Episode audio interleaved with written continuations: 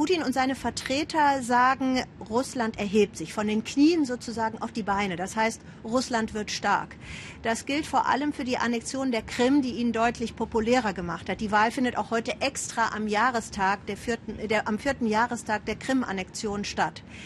Ich hatte in meinen Gesprächen in Moskau den Eindruck, dass man diesen Stolz auf die nationale Größe nicht unterschätzen darf. Entspricht die aber auch den Fakten? Eine Orientierungshilfe von Demian von Osten. Wie mächtig ist Russland wirklich? Um das zu verstehen, sind drei Punkte wichtig. Russlands Größe, Russlands Militär und seine politische Macht. Russlands Größe. Russland ist das größte Land der Welt. Es liegt in Europa und Asien. Für die Wirtschaft eine prima Lage. Aber die Industrie ist veraltet. Was Russland Macht verleiht, sind vor allem Rohstoffe. Russlands Exporte von Öl und Gas sind für Europa wichtig. Über Pipelines kommen etwa 30 Prozent des in der EU benötigten Gases aus Russland und ein gutes Viertel des Erdöls.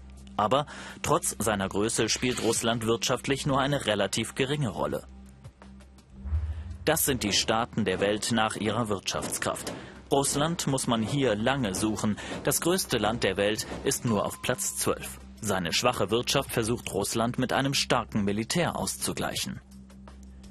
Die Militärmacht Russland. Nach den USA hat Russland das zweitmächtigste Militär der Welt. Das Wettrüsten sieht man an diesem Vergleich. Die USA haben deutlich mehr Flugzeuge und mehr Soldaten, Russland dafür viel mehr Panzer. Beide haben Atomwaffen. Daraus folgt auch Russlands politische Macht. Denn ohne Russland geht bei der Lösung vieler großer Konflikte derzeit nichts. Weder im Syrien-Konflikt noch in der Ukraine. In beiden Konflikten ist Russland Akteur und Verhandlungspartner. Im UN-Sicherheitsrat ist Russland Vetomacht und blockiert regelmäßig Entscheidungen. Wie mächtig ist Russland also?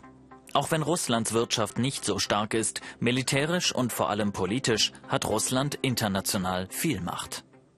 Und warum betrifft uns das? Die Stimmung ist angespannt. Staaten an der Grenze zu Russland fürchten um ihre Sicherheit. Und das betrifft auch uns. Denn wenn Russland NATO-Staaten angreifen würde, müsste vielleicht auch Deutschland helfen.